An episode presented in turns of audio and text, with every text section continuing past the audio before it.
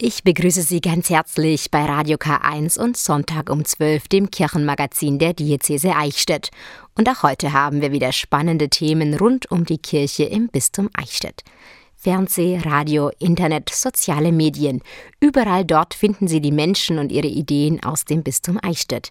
Wie genau das kirchliche Engagement an den Medien aussieht, haben wir heute zusammengefasst. Außerdem wissen Sie, was ein ständiger Diakon ist und was der so genau macht? Wir haben mit einem gesprochen, der wiederum andere Diakone auf dem Weg zur Weihe begleitet. Und wir haben uns unter Schülern umgehört und wollten wissen, wie eigentlich das Corona-bedingte Homeschooling, das ja immer noch andauert, läuft. Das und vieles mehr hören Sie in der kommenden Stunde hier bei Radio K1. Am Mikrofon ist heute für Sie Daniela Olivares. Nicht mehr viele Männer fühlen sich zu diesem Beruf quasi berufen. Priester. Und selbst wenn, ist es ein langer Weg. Wer Priester werden will, wird zunächst zum Diakon geweiht, normalerweise rund ein Jahr vor der Priesterweihe. Doch es gibt auch ständige Diakone, die werden dann kein Priester mehr und dürfen zum Beispiel auch heiraten. Was diesen Beruf ausmacht, darüber hat meine Kollegin Annika Teiber-Kroh mit Franz Heim gesprochen. Er ist selbst ständiger Diakon und für die Ausbildung der Diakone im Bistum Eichstätt zuständig. Herr Heim, wenn man die Menschen auf der Straße fragt, was eigentlich ein Diakon ist, dann hört man vielleicht sowas wie ein Pfarrer, aber ein paar Dinge darf er dann eben doch nicht. Was würden Sie sagen, was macht den Beruf des ständigen Diakons aus? Ich versuche es immer über die negative Seite. Also der Diakon ist sowas ähnliches wie ein Priester, aber er darf nicht Eucharistie feiern und nicht die Beichte abnehmen. Aber ich würde es natürlich vom Bild des äh, Berufes des Diakons schon nochmal anders begründen. Also der Diakon oder die Diakone sind sozusagen das Auge oder das Ohr des Bischofs an den Menschen. Diakone sind da, um auf Menschen zu hören und zu sehen, wo sind äh, so ihre Probleme, ihre Nöte, ihre Sorgen und die dann auch wieder einzubringen in die Pastoral und halt sich den Menschen zu widmen und ihnen zu helfen. Die Tatsache, dass man da ja auch eine Familie haben kann, würden Sie sagen, ist es eher Vor- oder Nachteil für den Beruf an sich?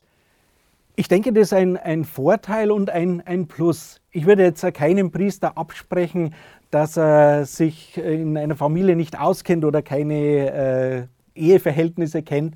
Aber es ist immer noch ein Unterschied, etwas zu wissen über Familie und Partnerschaft oder sie selber zu leben und durchzutragen jeden Tag. Sie begleiten heute in der Ausbildung ja auch viele ständige Diakone auf ihrem Weg. Was würden Sie sagen, sind da die Themen, die die Menschen interessieren? Die allgemeine Sorge, wie geht es weiter mit Glaube, mit, mit Kirche, aber auch dann die, eben die Sorgen der Menschen vor Ort, meinetwegen in, in den Arbeitsverhältnissen oder wenn, wenn es irgendwelche Problemlagen gibt, ist es ja auch die Aufgabe der Diakone, darauf zu reagieren. Ständiger Diakon kann man ja hauptberuflich sein, aber man kann es eben auch im Nebenjob, neben dem eigentlichen Beruf machen. Das erfordert sicherlich in beiden Fällen einiges an Engagement. Was würden Sie sagen, hm, ist als Diakon in der Gemeinde, was kann man daraus mitnehmen? Als hauptberuflicher Diakon habe ich das ebenso empfunden, dass ich im Gegensatz zum Laienberuf, also ich war ja äh, Pastoralreferent, viel näher an die Menschen herankomme und einfach sie auch in existenziellen Situationen erlebe und begleiten kann und muss, beispielsweise bei Geburt oder dann eben auch bei Tod, bei Trauerfällen und so. Äh, und dann eben auch ähm, ja, für mich selber dann viel mehr Genugtuung spüre, dass ich, was ich bei den Menschen bewirkt habe. Dann wünschen wir Ihnen weiterhin viel Freude für Ihren Beruf. Vielen Dank für das Gespräch, Herr Heim.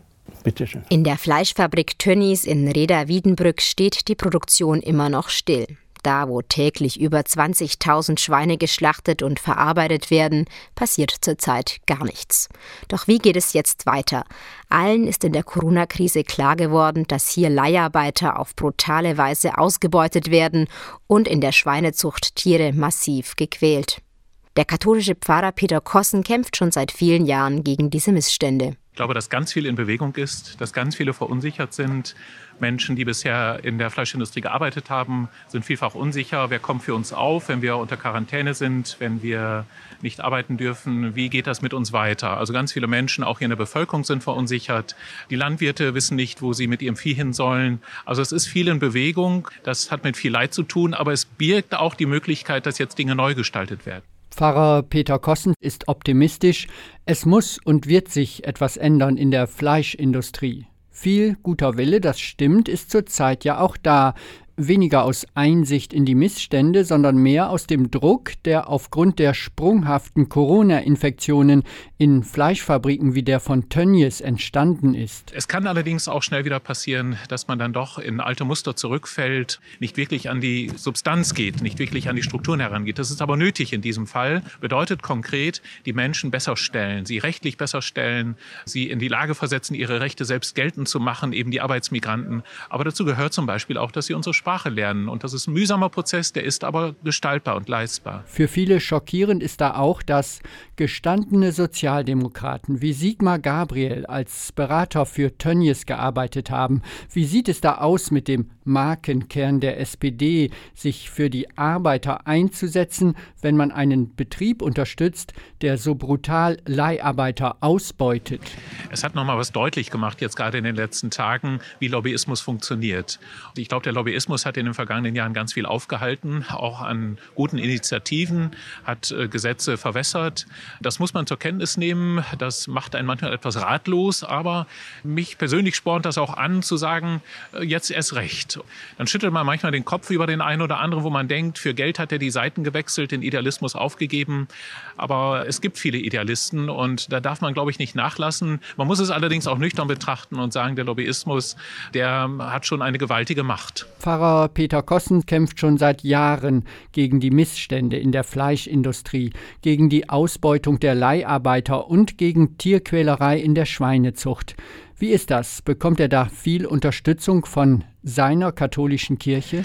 Also ich finde Leute zum Beispiel in den Verbänden, in der KAB, auch bei Kolping, ich finde Leute in den Gemeinden vor oder Leute bei den Gewerkschaften, die mir sagen, wir sind Christen, wir tun das auch mit christlichem Hintergrund. In den kirchlichen Strukturen sind es eher vereinzelt Leute. Es gibt welche, die sich interessieren und welche, die mich oder andere zu Wort kommen lassen. Aber dass wir jetzt so wirklich eine Stimme hätten oder unsere Stimme als katholische christliche Kirchen in Deutschland wirklich geltend machen würden, das kann ich bis jetzt nicht entdecken.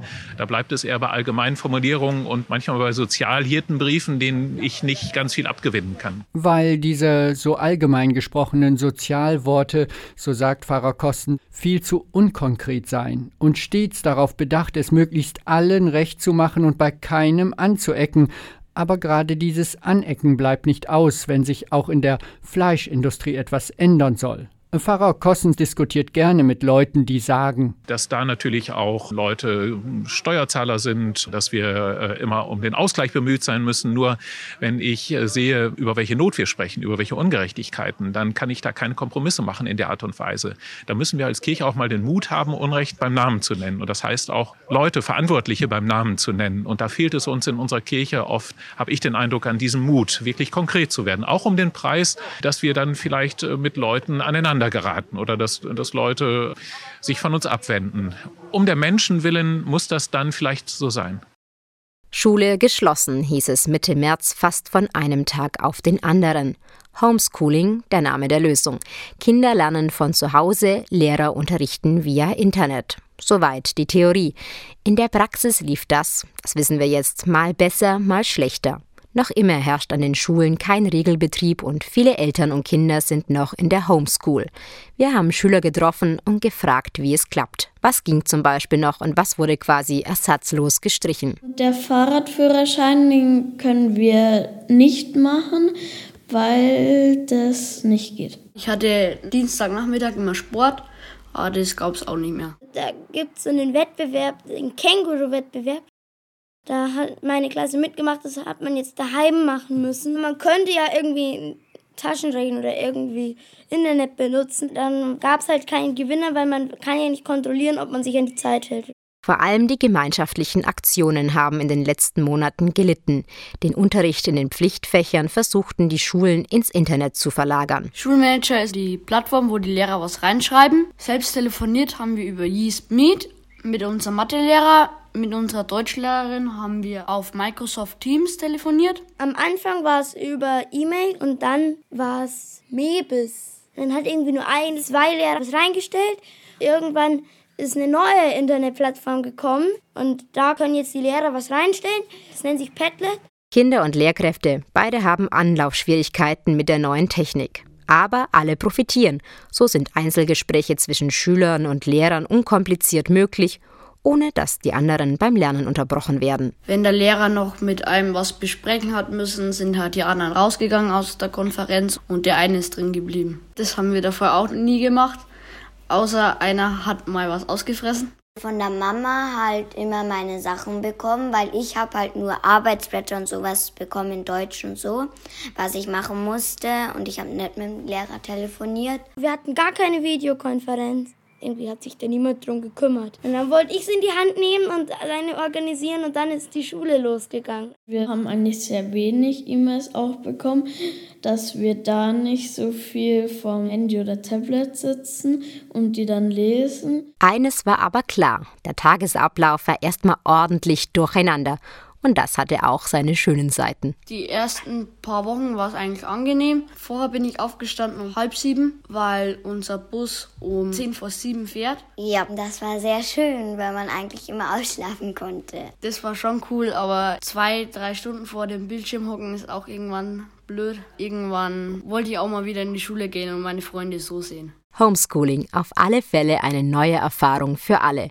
Keine Dauerlösung, aber vielleicht lässt sich ja doch etwas davon in die Nach-Corona-Zeit mitnehmen. Vielleicht ein, zwei Tage frei, wo man halt dann nur zu Hause was machen muss. Man könnte machen, dass wenn man krank ist, dass man dann den Unterricht daheim macht. Das wäre halt cool. Dass man vielleicht nur vier Stunden hat und dann zwei Stunden daheim macht oder einen Tag, wo man Online-Schulung macht, weil dann kann man auch Benzin sparen. Facebook, YouTube, Insta, alles recht neue Medien. So modern schätzen viele die Kirche gar nicht ein. Aber weit gefehlt. Viele Diözesen sind auf diesen Plattformen aktiv, so auch das Bistum Eichstätt. Gerade während der vergangenen Wochen hat sich wegen der Corona-Pandemie viel ins Internet verlagert. Auch pastorale Angebote. Das Bistum Eichstätt hält dort viel bereit. Annika Teiber-Kroh berichtet. Von Herrieden im Westen bis Vielburg im Osten, von Nürnberg im Norden bis Ingolstadt im Süden erstreckt sich das Bistum Eichstätt. Und doch auch darüber hinaus, in den virtuellen Raum. Die Kirche stellt hier zahlreiche Online-Angebote bereit. Dreh- und Angelpunkt dabei ist die Homepage der Diözese. Auf ihr finden sich alle wichtigen Informationen. Es präsentieren sich die unterschiedlichsten Fachbereiche und Ansprechpartner. Auf der Homepage laufen die aktuellen Meldungen zusammen. Jede Woche stehen in einer Mediathek die neuesten Videos und Audiobeiträge bereit. Davon ausgehend bespielt das Bistum Eichstätt viele Kanäle. Auf Soundcloud finden sich die aktuellen Radiobeiträge, auf YouTube alles, was den Videobereich angeht. Regina Greck von der Stabsstelle Medien- und Öffentlichkeitsarbeit im Bistum Eichstätt. Der YouTube-Channel des Bistums Eichstätt gibt einen Überblick über die Aktionen, Veranstaltungen und Themen, die die Videoredaktion über das Jahr hinweg in der Diözese begleitet. Es können zum einen Themen aus aktuellem Anlass sein, aber auch Serien zu Umwelt, zu Glaubenswegen im Bistum oder zum Ehrenamt. Auch zu finden auf dem YouTube-Channel des Bistums Eichstätt sind Live-Übertragungen von Gottesdiensten, die die Fernsehredaktion den Gläubigen nach Hause bringt. In der Corona-Pandemie haben die Live-Übertragungen noch einmal an Bedeutung gewonnen. Die Osternacht beispielsweise wurde in die Wohnzimmer der Gläubigen übertragen und viele wurden Teil der virtuellen Gemeinschaft, als Bischof Gregor Maria Hanke im Mai zwei neue Priester für das Bistum Eichstätt weihte, vor leeren Bänken in der Schutzengelkirche, weil noch keine öffentlichen Gottesdienste erlaubt waren. Auf den sozialen Medien können die Menschen mit der Kirche in Kontakt bleiben, sagt Greg. Das Bistum Eichstätt ist auf Facebook, Twitter und Instagram in den sozialen Medien präsent und dort wollen wir vor allem die jungen Leute ansprechen. Wir haben kleine Serien und ähm, Formate, um dort den Menschen den Glauben zu vermitteln. Und auf den sozialen Medien können wir auch so mit ihnen in Kontakt bleiben durch verschiedene Rückkanäle wie zum Beispiel Kommentare oder Chats. Ob Instagram, Facebook, Twitter oder der Blog Weitblick, der die Weltkirche in den Fokus nimmt. Kirche im Bistum Eichstätt ist lebendig. In den Pfarreien, in der ganzen Diözese und virtuell. Man sagt ja, Langeweile fördert die Kreativität. Und das war wohl auch bei der neunjährigen Hanna und ihrem zwei Jahre älteren Bruder Lukas aus Schönfeld bei Eichstätt der Fall. Um ihre Nachbarn in der Corona-Zeit zu unterhalten, haben die Geschwister kurzerhand ihren eigenen Radiosender gebastelt. Auf dem Balkon ihrer Eltern.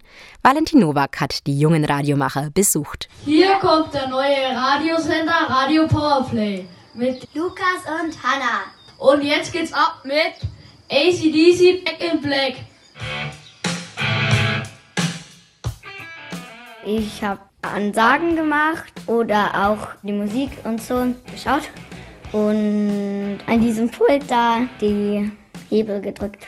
Die Hanna hat meistens angesagt und ich war da eher so der DJ und die Hanna hat mir da auch geholfen, Lieder rauszusuchen. Hanna sitzt am Mikrofon, daneben mit giftgrünen Kopfhörern ihr Bruder Lukas. An einem großen Mischpult schiebt er Regler hin und her. Musik schallt aus großen Lautsprechern vom Balkon. Radio Powerplay, so nennen die beiden Geschwister die Radiosendung, die sie im Schatten eines Sonnenschirms moderieren.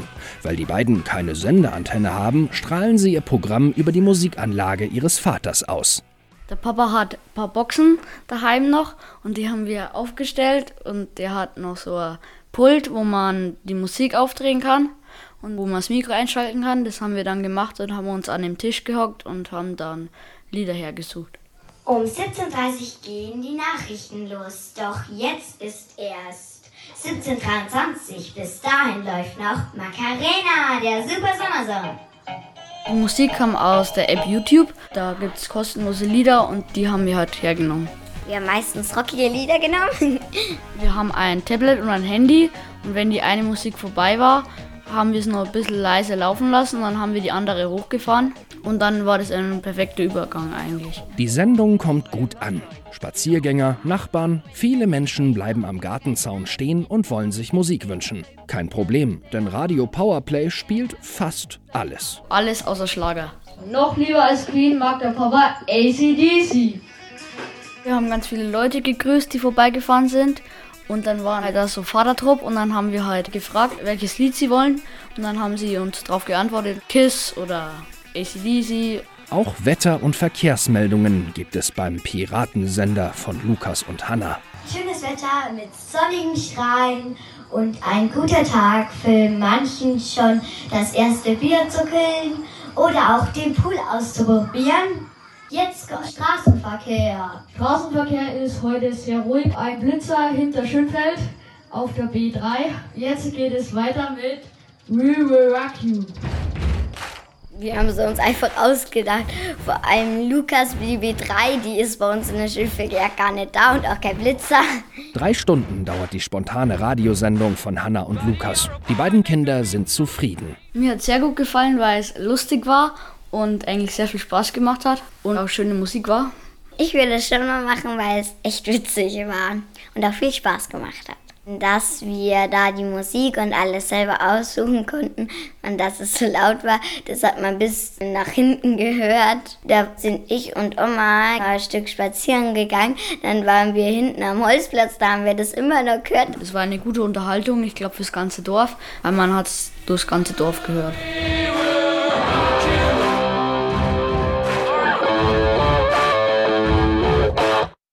Das war Radio K1 am Sonntagmittag. Schön, dass Sie dabei waren. Ich wünsche Ihnen nun noch einen schönen und erholsamen Sonntagnachmittag und morgen einen guten Start in die neue Woche. Am Mikrofon verabschiedet sich Daniela Olivares.